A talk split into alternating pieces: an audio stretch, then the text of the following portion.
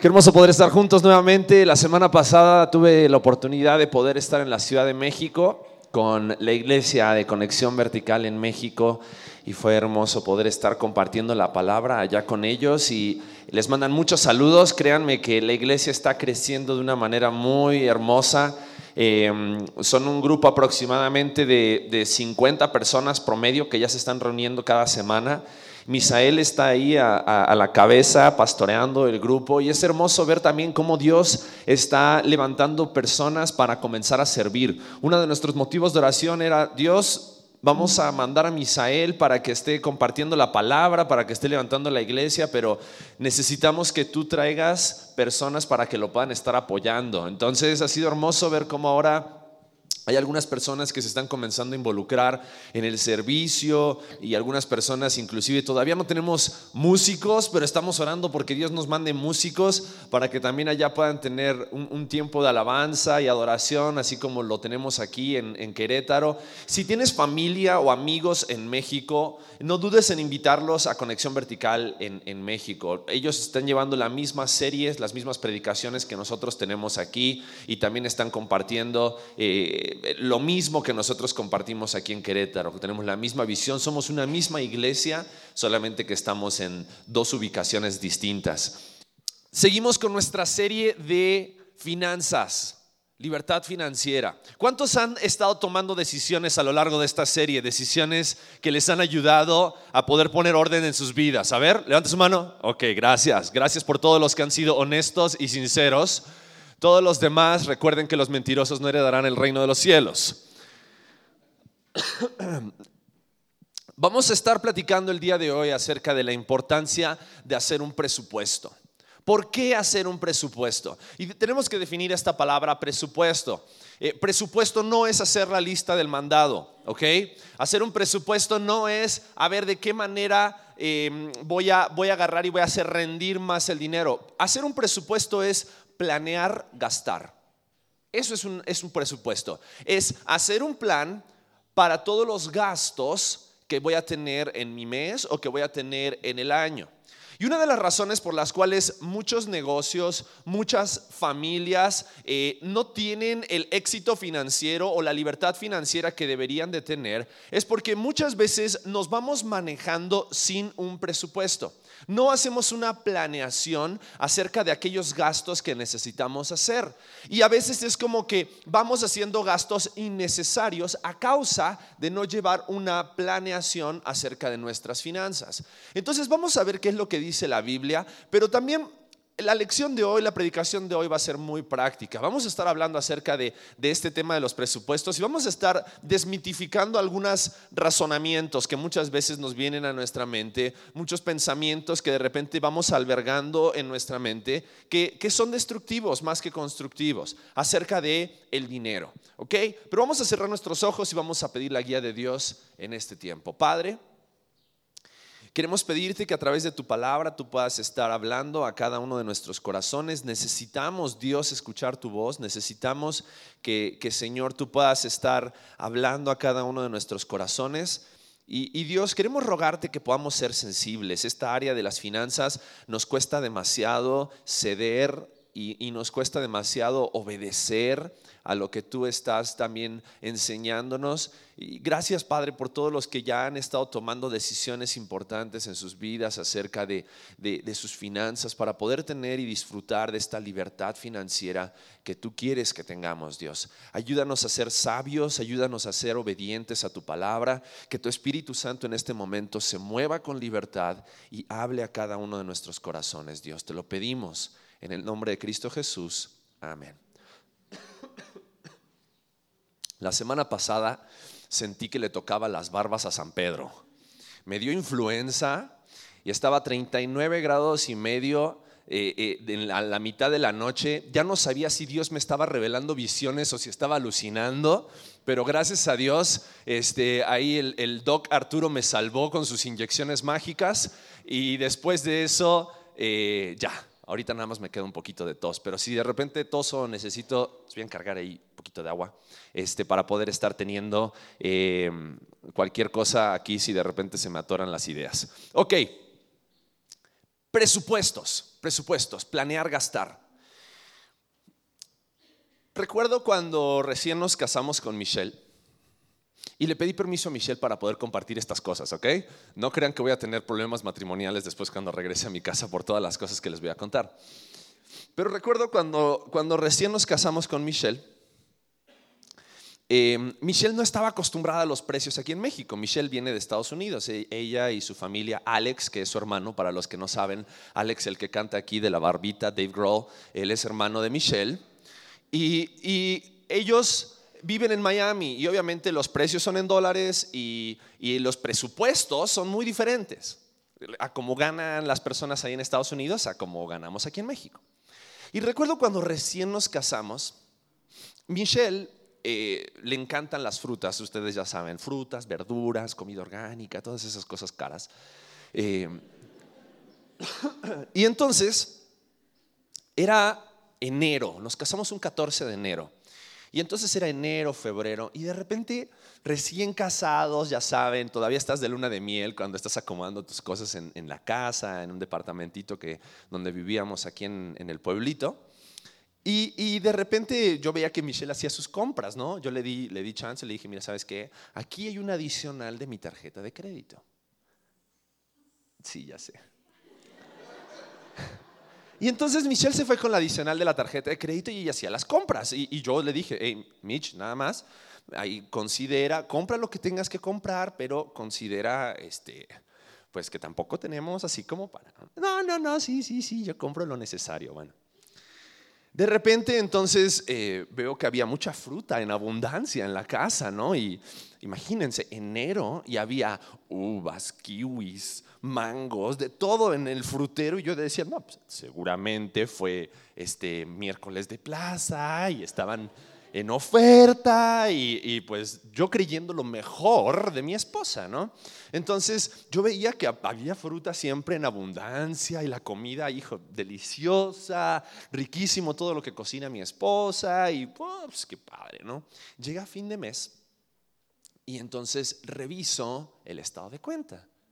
Y cuando reviso el estado de cuenta me doy cuenta que la adicional de mi tarjeta de crédito tenía 9.400 pesos de compras en la comercial mexicana. Y le dije a Michelle, le dije, oye Mitch, ¿qué onda? No, yo no gasté tanto dinero, ¿cómo crees? Entonces agarré y llamé a la tarjeta de crédito y les digo, oigan, mi esposa no gastó ese dinero. Que me manden todos los vouchers firmados y que me mandan una fotocopia de todos los vouchers firmados de Michelle. Y claro, eh, una de las cosas que, uno a veces piensa es que eh, tal vez cuando entramos en el matrimonio, cuando entramos a, compartir los gastos y todo eso, es que a lo mejor la otra persona sabe cómo hacer un presupuesto o, ha considerado que tal vez no puede comprar todo lo que se le antoja cada vez que va a la comercial mexicana. Y entonces a partir de ese momento tuvimos que, gracias, tuvimos que decidir hacer un presupuesto de cada uno de los gastos que nosotros tenemos como familia, como pareja al comienzo y ahora ya con Gabriel las cosas incrementan, ¿verdad? Este, pañales, tallitas y esto y lo otro y que se enferma y, y entonces tuvimos que hacer un presupuesto. ¿Por qué? Porque definitivamente no estaba dentro de nuestras posibilidades gastar 9 mil pesos al mes en comida. Y, tal vez de repente dices, 9 mil pesos, sí, 9 mil pesos tuvimos que pagar nuestro primer mes de casados. ¿Por qué? Por no haber planeado cuánto era lo que podíamos gastar. A partir de ese momento le dije a Mitch, ¿sabes qué, Mitch? Tienes tanto para poder gastar a la semana y tanto para poder gastar en el mes. Si compras en Sams y entonces te cuesta más barato las compras porque compras de a mucho, perfecto. Si quieres comprar en Walmart, si quieres comprar en Costco, donde quieras, simplemente que tienes tanto dinero para gastar al mes. Nada más, ¿no? Por si las dudas, le puse un límite a su tarjeta de crédito también, debo confesarlo. Pero de todas maneras, acordamos que ese iba a ser nuestro presupuesto. Acordamos de que, de que no podíamos gastar más de lo que nosotros teníamos que estaba ingresando como parte de mi salario en ese tiempo. Y una de las cosas que hacemos muchas veces y, una mentira que nosotros creemos, creemos que el tiempo tiene límite, pero que nuestras finanzas no tienen límite. Porque la realidad es que tu día tiene 24 horas y una vez que se te acaban tus 24 horas, tan tan, empieza el día siguiente. Pero cuando se te acaba el dinero en efectivo, God bless American Express, ¿no? O, Visa, Mastercard y, creemos que podemos seguir gastando aún cuando nuestros ingresos nos dicen, hasta aquí, se acabó, ya no hay más dinero. Y la razón por la cual hacemos eso es por una falta de disciplina. ¿Por qué? Porque la realidad es esta. Podemos gastar de más, sí, pero después no podemos pagar de más porque nuestros ingresos tienen un límite. Entonces, quisiera que pensemos, empezar pensando en tres cosas. Tres cosas, tres errores que podemos llegar a pensar acerca de nuestras finanzas y razón por la cual necesitamos hacer un presupuesto. ¿Por qué? Porque hacer un presupuesto nos permite diferenciar entre lo que necesitamos y podemos gastar y lo que queremos gastar. ¿Sí? O hacer un presupuesto nos va a ayudar a diferenciar entre lo que necesitamos y podemos gastar y lo que queremos gastar y tal vez no deberíamos comprar. Entonces, el primer mito es el siguiente. Mi estilo de vida define mi calidad de vida. Mi estilo de vida define mi calidad de vida. Y muchas veces pensamos que, y, es lo que nos vende la, la sociedad y es lo que nos vende la mercadotecnia de este mundo, si tienes el mejor carro, vas a poder vender más. ¿No te ha pasado? ¿No has escuchado de repente más, por ejemplo, los que se dedican a bienes raíces o los que se dedican a ese tipo de negocios? Tienes que tener un buen carro. Porque tu estilo de vida va a definir tu calidad de vida. Y ese es un mito, es una mentira que muchas veces hemos creído. Hemos creído que por tener la casa más grande, el carro más nuevo, o que podemos llegar a y, mejorar nuestro estilo de vida, va a cambiar nuestra calidad de vida. Y, ves revistas, ¿no? Ves la revista Hola, ves la revista Luxury Lifestyle, y ves todas esas revistas Maxwell, y todo lo que te quieren demostrar y mostrar es que la gente exitosa lleva un estilo de vida exitoso. Pero el mito es este, estilo de vida es igual a calidad de vida. Y eso es una mentira más grande que una casa. Porque tú puedes llevar el estilo de vida que te gustaría tener, pero a causa de estarte endeudando todos los meses con la tarjeta de crédito, y eso no es calidad de vida. Puedes llevar un estilo de vida como el de una persona exitosa, pero la calidad de vida no es la misma. ¿Por qué? Porque preferible tener un matrimonio sano y sin peleas que tener tres carros estacionados afuera de tu casa. Es mejor tener calidad de vida que estilo de vida. Pero desgraciadamente hemos creído la mentira de nuestra sociedad de que mientras mejor te veas y mientras mejor sea tu estilo de vida, va a, improvisar, va a mejorar tu calidad de vida. Y eso no es verdad. Conozco gente con mucho dinero que lleva un estilo de vida ostentoso, pero que sus matrimonios, sus familias, sus vidas están destruidas a causa de malas decisiones acerca de su calidad de vida. ¿Por qué? Porque comenzamos a sacrificar cosas, comenzamos a sacrificar tiempo con nuestros hijos o tiempo con nuestra familia a causa de ganar más dinero para mejorar mi estilo de vida. Y sacrificas calidad de vida por estilo de vida. Sacrificas tiempo con tu familia por tiempo en la empresa o tiempo en el negocio o tiempo en tu trabajo. Y entonces comenzamos a caer en ese error, en ese mito, en esa mentira de que mi estilo de vida va a definir mi calidad de vida. Definitivamente lo va a definir, pero no siempre lo va a definir para bien. Muchas veces lo va a definir para mal. Entonces, tenemos que tener cuidado en caer en el error de pensar y engañarnos de que es lo mismo. Estilo de vida es igual a calidad de vida. Puedes tener mejor carro, la mejor casa, pero eso no va a definir que lleves una buena vida, una buena calidad de vida con tu familia, una buena calidad de vida con tu esposa, un buen tiempo de vida con tus hijos. Muchas veces hablas con personas que llevan años, tal vez personas que ya son ancianos, y la mayoría de los hombres ancianos te puede decir que preferirían haber gastado más tiempo con sus familias que en el trabajo. Porque, porque llega un momento en que el tiempo de nuestra vida se acaba.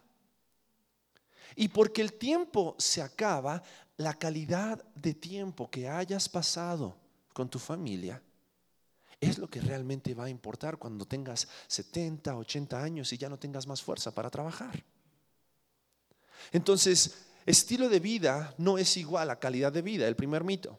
Ahora, el segundo mito es el, siguiente si tuviera un poco más, viviría más tranquilo. Si tuviera un poco más, si ganara un poco más, si tuviera un segundo trabajo, tercer trabajo, viviría más tranquilo. ¿Por qué? Porque tendría más dinero. Ahora está comprobado que mientras más dinero tienes, más dinero gastas. Y la realidad es que hay muchas personas que su presupuesto está definido por lo que ganan en lugar de por lo que necesitan. Y entonces los gastos y, las cosas en las cuales vamos utilizando nuestro dinero es como que de repente vas teniendo más dinero y te van saliendo más gastos. ¿Cómo es eso posible? Si yo antes y tal vez hoy miras hacia atrás y tal vez te pones a pensar, no sé cómo, ¿cómo le hacíamos mi amor? ¿Cómo le hacíamos hace cuatro años para poder vivir con tanto dinero? Si ahora tenemos el doble y no nos alcanza. No, y constantemente estamos pensando, si tendría un poco más, estaríamos más tranquilos, estaríamos más libres, no estaríamos tan presionados. La realidad no es que más dinero te da más libertad. Hacer un presupuesto y ajustarte al presupuesto te va a dar la libertad que necesitas para que tus ingresos rindan más. Pero no es la cantidad. No es tener más dinero, tener más, más, más, más, más. Porque el día de mañana, tal vez estás pensando, uh, si yo tuviese tanto, te aseguro que si tuvieses tanto, te lo gastarías igual. Porque hay algunos que el dinero en las manos nos quema, nos quema. ¿No? Y, de repente te, sientes, te sientes como que eso, ¿no? Te piensas, bueno, ok, hoy, ahorita estoy ganando 8 mil, pero yo estoy seguro que si yo tendría un trabajo de 10 mil o de 12 mil, estoy seguro que estaría, ya la haríamos, estaríamos súper relajados. Cuando en realidad tal vez hay gastos innecesarios en tu vida que puedes recortar y a través de recortar esos gastos innecesarios podrías estar disfrutando de una libertad financiera. Hay una gráfica que, no alcanzamos ahí a poder proyectar, pero si vieras tus ingresos anuales, tal vez a todos nos gustaría que todos los años nuestros ingresos fueran creciendo. Pero junto con nuestros ingresos, nuestros gastos van creciendo. Y el margen entre nuestros ingresos y nuestros gastos, ese espacio libre entre lo que hacemos y lo que gastamos, ese espacio es nuestra libertad financiera. Pero para eso necesitamos hacer un presupuesto. Para eso necesitamos realmente definir qué es lo que necesitamos y separarlo de lo que queremos y gastar solamente el dinero que podemos para poder tener libertad financiera. Hablamos la semana pasada acerca de las deudas. Las deudas son uno de los peores enemigos de nuestra libertad financiera. Pero también no ser disciplinados es el segundo enemigo de una buena libertad financiera. Cuando de repente agarras y vas al Oxxo y nada más compras por comprar. Las papitas, el refresco, mi amor, ¿no quieres unos chicles? Ni, siquiera le apesta la boca. ¿Para qué le ofreces unos chicles? Y vamos haciendo gastos innecesarios que no se ajustan a nuestro presupuesto. En lugar de hacer una despensa semanal, mensual o quincenal, ay, voy a la tienda. Ibas por una bolsa de pasta y regresas con una bolsa de pan dulce y regresas con unas papas y regresas con una salsa San Luis y regresas con ta, ta, ta. gastos innecesarios a causa de no hacer un presupuesto y de no ser disciplinados. A mí me pasa, lo confieso. Lo confieso. Ayer vine a la iglesia y terminé en las drusas. No sé en qué momento se desvió mi carro. Yo vine a la iglesia a hacer unas impresiones y terminé en las drusas, echándome una hamburguesa y con justo, y de repente, uy, claro, claro. Vi el, el tráiler ahí, el, el, el remolque, y era como que me llamaba, me atraía, pero nunca consideré si estaba dentro de mi presupuesto. Pero así somos, constantemente, porque necesitamos ser más disciplinados en nuestros gastos. Entonces, quiero mostrarte un pasaje. Lucas capítulo 14, versículos 28 al 30. No solamente vamos a, quiero darte varios consejos prácticos, ¿ok? Acerca de cómo poder manejar un presupuesto y de qué manera poder mejorar tu, vida, tu libertad financiera. Pero me gustaría que leamos Lucas 14, versículos 28 al 30. Este pasaje, estos tres versículos están en el contexto siguiente. Jesús le está hablando a las personas acerca de lo que significa, lo que implica seguirle a Él. Les está hablando acerca de el costo, lo que ellos tienen que estar dispuestos a pagar para seguir a Jesús. Y en medio de eso, Jesús da una ilustración muy interesante que nos tiene que arrojar luz acerca de la importancia de calcular nuestros gastos y de hacer un presupuesto. Miren lo que dice Lucas 14, 28 al 30. Dice así, ¿por qué? ¿Quién de vosotros, queriendo edificar una torre, no se sienta primero y calcula los gastos? A ver si tiene lo que necesita para acabarla. No sea que después que haya puesto el cimiento y no pueda acabarla, todos los que la vean comiencen a hacer burla de él, diciendo, este hombre comenzó a edificar y no pudo acabar. Y suena como la historia de muchos proyectos de gobierno, ¿verdad? Muchos puentes inconclusos. La realidad es esta. Dice, ¿quién de vosotros, queriendo edificar una torre, no se sienta primero y calcula los gastos a ver, a ver si tiene lo que necesita para acabarla? Y te habla acerca de un proceso. Muy interesante que Jesús utilizara esta ilustración para que nosotros podamos entender el proceso que debemos llegar, llevar para considerar, considerar si algo está dentro de nuestro presupuesto. Porque muchas veces no actuamos en base a un presupuesto. No calculamos los gastos, no calculamos cuánto tenemos y si nos alcanza. Actuamos en base a lo que nos gusta actuamos en base al estilo de vida que nos gustaría tener, rentamos una casa donde nos gustaría vivir en lugar de rentar la casa que podemos pagar. Llevamos a nuestros hijos a la escuela donde ellos van a poder crecer y, ser grandes en la vida, en lugar de considerar si realmente eso está dentro de nuestras posibilidades. Y malamente pensamos, no sé mi amor, ¿cómo le vamos a hacer? Pero los vamos a sacar adelante.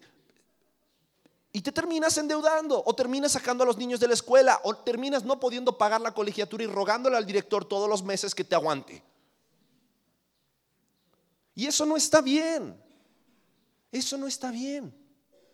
La palabra es bien clara y nos enseña, dice, ¿quién de vosotros queriendo edificar una torre, no se sienta primero y calcula los gastos. Y vamos a ver un proceso de tres partes, ¿ok? Un proceso de tres pasos para poder realmente hacer un presupuesto y calcular si lo que queremos es algo que podemos. Lo primero, define cuáles son tus gustos y cuáles son tus gastos.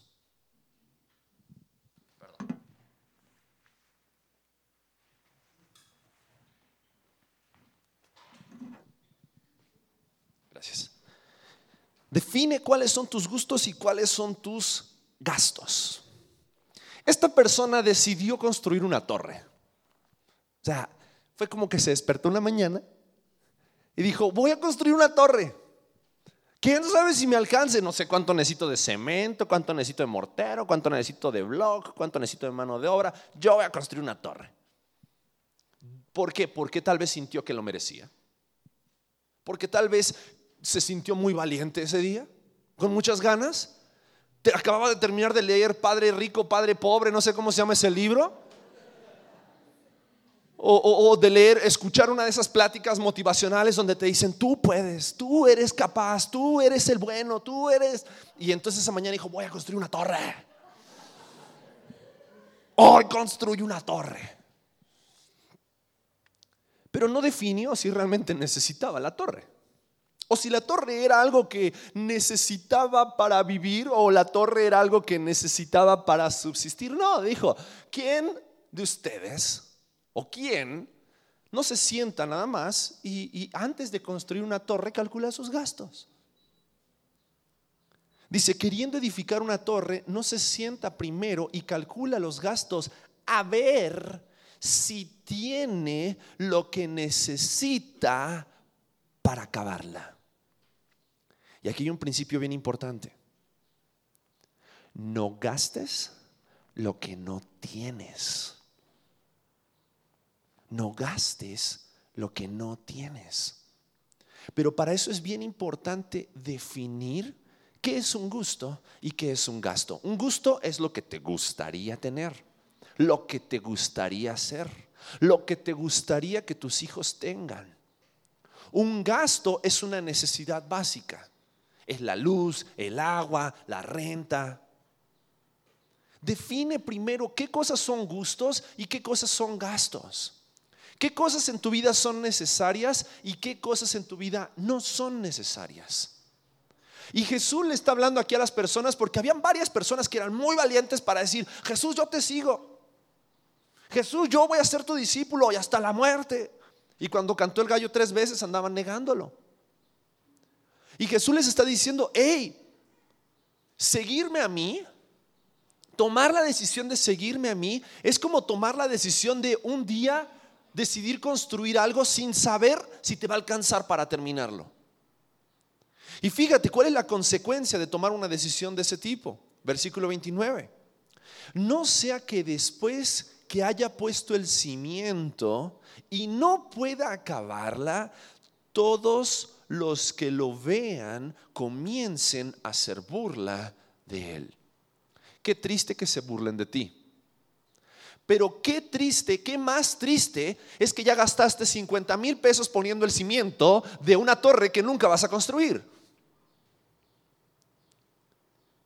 Lo segundo que tenemos que considerar para hacer un presupuesto es, decide calcular tus gastos actuales antes de asumir gastos futuros. Decide, decide considerar cuáles son tus gastos hoy antes de considerar que vas a gastar el día de mañana. Y hablábamos ese pasaje en Santiago, ¿no? Donde aquellos hombres que dicen, iremos mañana y haremos y traficaremos y haremos negocio y no sabes. No gastes pensando que mañana vas a tener un ingreso, porque ¿qué es mañana? Es neblina, dice Santiago. Es como la neblina que hoy está y mañana no está. No gastes, no planees hacer gastos futuros sin antes considerar tus gastos presentes. Y decide no gastar pensando en el futuro, sino gasta el dinero que tienes hoy.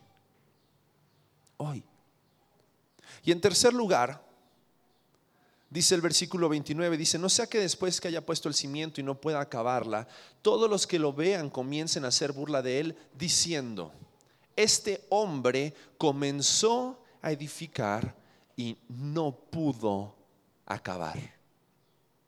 Considera tus ingresos. Considera tus ingresos. Considera tus gastos, define cuáles son tus gustos y cuáles son tus gastos. Decide calcular tus gastos actuales antes de asumir gastos futuros y considera tus ingresos. La realidad es que muchos de nosotros en varias ocasiones, en varios momentos de nuestra vida, vamos tomando decisiones no en base a nuestros ingresos, sino en base a nuestros gastos.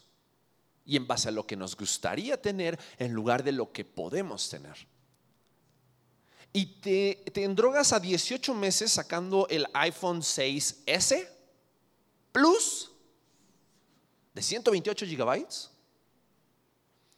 y estás pagando todos los meses, todos los meses dinero que ni siquiera sabes si al siguiente mes vas a tener trabajo. Porque gastas no en base a lo que tienes, sino en base a lo que piensas y te gustaría tener. Eso va totalmente en contra de hacer un presupuesto.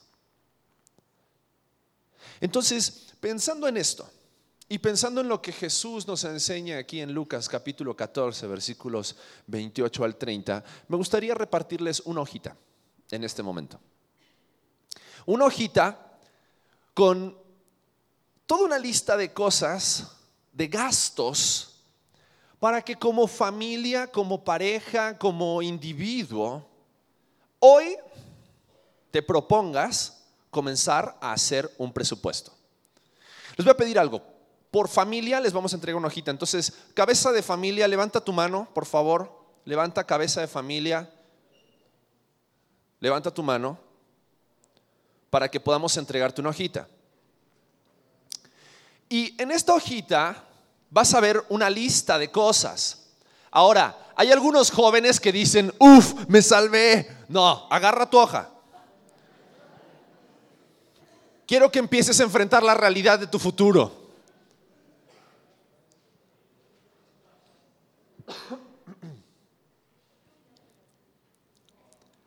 Estoy casi, casi, casi seguro que la mayoría no ha hecho una lista como esta y no vive en base a una lista como esta.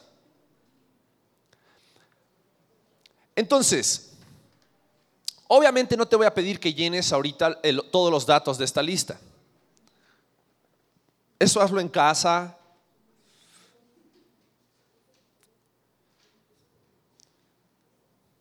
Después de haber sacado a tu esposa a cenar, y eso lo metes aquí en la parte de gastos varios, pero me gustaría que puedas tomarte el tiempo para poder estar rellenando esta hoja y que comiences a considerar realmente cuáles son gastos y cuáles son gustos. Que comiences a considerar qué cosas son necesarias y qué cosas son innecesarias. ¿Qué cosas ayudan a tu calidad de vida? No se asusten. ¿Qué cosas ayudan a tu calidad de vida? Y qué cosas son mera vanidad y las has adoptado como un estilo de vida. ¿Por qué? Y me gustaría solamente darle una pasada rápida a esta lista. No, no, vamos a, a hacer nada en detalle.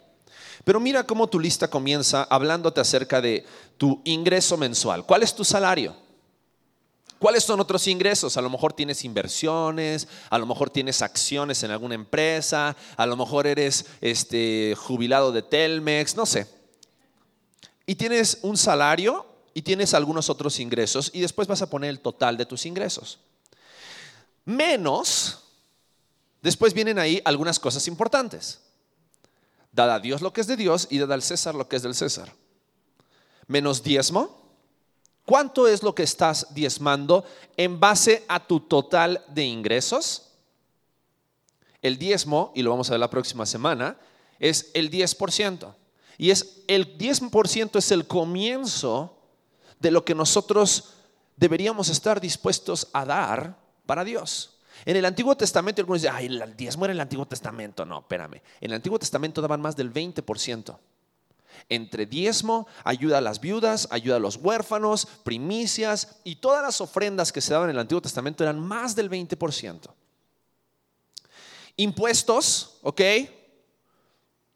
Si eres persona física con actividad empresarial, o si no eres y le estás robando al fisco, ¿cuánto tendrías que darle de impuestos?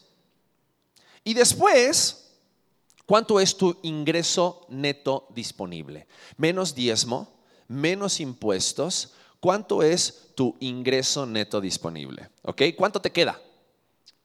¿Cuánto te queda? Y con, con esa cantidad en mente, si ese es tu 100%, si tus 7 mil pesos después de diezmo, después de impuestos, te quedan 7 mil pesos o te quedan 15 mil pesos o te quedan 50 mil pesos. Ese es tu ingreso neto disponible y con eso ese es tu 100%.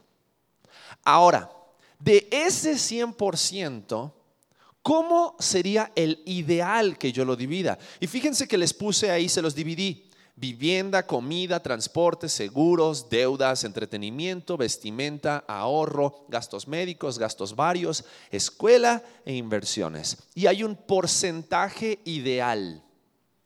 Ese, según varios estudios de varios libros, ¿ok? De varios libros acerca de finanzas familiares, acerca de cómo hacer un presupuesto, que hemos estado estudiando con Alex para poder estar trabajando en toda esta serie estos son los porcentajes que la mayoría de estos libros coinciden. La forma en la cual debes hacer un presupuesto. En tu vivienda, entre la renta, seguro de la casa, impuestos, electricidad, gas, agua, teléfono, mantenimiento, no deberías estar gastando más del 25 al 38% de tu ingreso mensual. Algunos tienen un ingreso de 15 mil pesos y están pagando de renta 12 mil. Pues ¿cómo quieres que te alcance? Si 12 mil es casi el 70% de tus 15 mil pesos. De la vivienda 25 al 38%, comida 10 al 15% de tu ingreso mensual. Transporte 10 al 15% entre pagos, gasolina y aditivos, seguro del auto, placas e impuestos, reparaciones. Seguros del 3 al 7%, seguro de vida, seguro médico, otros seguros. Es prudente y sabio tener un seguro de vida y de gastos médicos. Ah, es que yo vivo por fe. Por fe te vas a endeudar cuando te enfermes. Y cuando tengas que pagar la cirugía y cuando tengas que, vas a andar viendo a, quién le pides prestado y te vas a endeudar. ¿Qué mejor que poder aportar a un seguro de gastos, de, de gastos médicos o un seguro de vida? Deudas del 0 al 10%. Si tienes deudas, tiene que haber un dinero en tu presupuesto para poder pagar deudas. Dentro de tu presupuesto mensual tienes que separar una parte que es para pagar deudas. Si no tienes deudas, separa esa parte y ahórrala. Pero no te la gastes. Entretenimiento del 4 al 7%, salidas y recreación, ir al cine, ir a Elévate, ir a todos esos lugares. Vestimenta del 4 al 6%. Ahorro del 5 al 10%, gastos médicos del 4% al 8%, el, el, doctor, el dentista, la medicina de cuando te engripaste, etcétera, etcétera, etcétera. Gastos varios. Artículos de tocador, peluquería, barbería, lavandería, planchados, salidas a restaurantes, regalos, otros. Escuelas, colegiaturas y materiales. 5% al 10% de tu ingreso mensual. Y por último, inversiones. Si de repente estás invirtiendo en algo o invirtiendo en algún negocio o, de alguna forma estás invirtiendo tus ahorros, lo que sea, 0% al 15%. Después de eso pones tu ingreso neto, total de gastos y defines tu ingreso neto menos tu total de gastos si estás teniendo un superávit o un déficit. Superávit es cuando tienes dinero de más si te está sobrando dinero.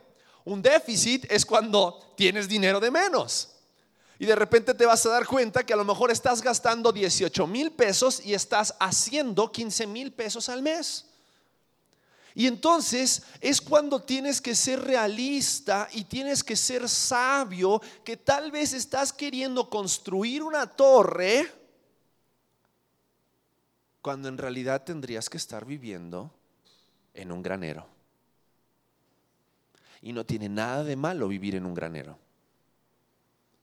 Pero hay muchos de nosotros que en algún momento de nuestras vidas hemos caído en el error de pensar que, nuestro estilo de vida debe ser A y que entonces nuestra calidad de vida va a ser A y vivimos ahogados en deudas. Cuidado, cuidado. Porque cuando vamos tomando malas decisiones acerca de nuestras finanzas, acerca de nuestro dinero, y no somos realistas y no somos sabios, prudentes, calculamos los gastos. Y entonces, en lugar de cuando tengas más, gastar más, cuando tengas más, vas a poder gastar lo necesario y con ese más, con ese superávit, vas a poder entonces cumplir lo que también la palabra de Dios nos enseña que debemos hacer cada uno de nosotros como creyentes e hijos de Dios, ser de bendición a otros. Porque eso tendría que ser la meta de cada uno de nosotros. No solamente los que ganan millones de pesos son los que tendrían que estar pensando de qué manera pueden ser filántropos todos nosotros. La Biblia nos habla acerca de cómo los unos a los otros. Y la próxima semana vamos a hablar acerca de la importancia de tener una perspectiva divina de las cosas y de nuestras finanzas. Pero es importante y, tal vez nunca pensaste que ibas a ir a la iglesia y te iban a decir que tenías que hacer un presupuesto y cómo hacer un presupuesto.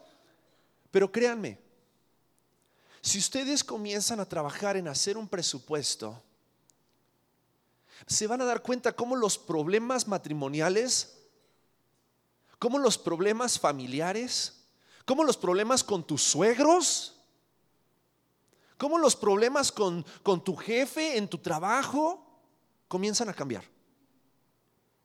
Y cómo ya no sientes esa presión todos los meses de los gastos y de la cuenta que hay que pagar y de la tarjeta que hay que pagar y de esto que hay que hacer. Porque muchos de nosotros en algún momento pensamos que podíamos vivir mejor.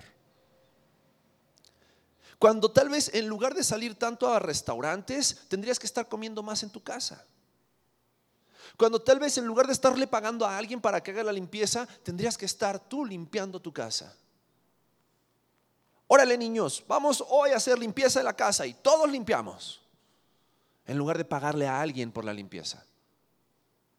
Y a veces tenemos gastos que nos ahorcan por mera estilo de vida que van sacrificando una calidad de vida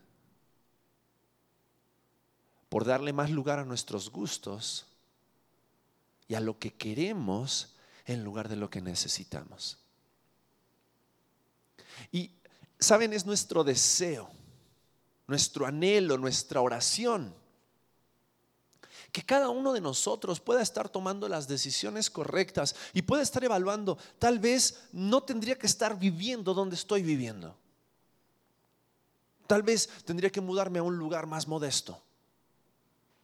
Tal vez no tendría que estar comiendo como estoy comiendo. Porque me la paso comiendo en la calle y no me doy cuenta de todo el dinero que estoy gastando al mes en comida en la calle que me podría estar ahorrando si me tomara el tiempo para comer y cocinar en mi casa. Entonces, cuando hacemos ese presupuesto, cuando hacemos esa evaluación, nos vamos a dar cuenta de cómo Dios va a ir moviendo las cosas y el, el dinero nos va a rendir más. ¿Por qué? Porque, como dice la palabra, ¿quién?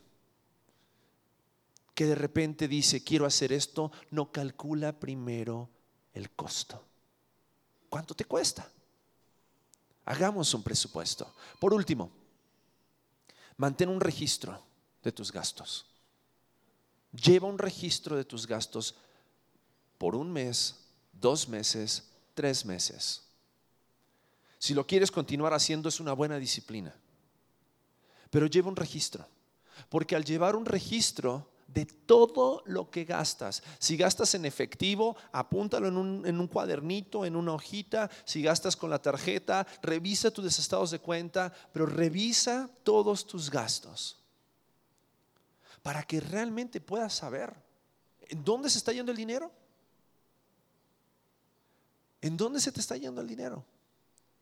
Y puedas hacer un presupuesto y puedas andar sabiamente acerca de tus finanzas para entonces poder ver una verdadera libertad financiera. ¿Quién se lleva tarea? Eso. Vamos a orar y terminamos.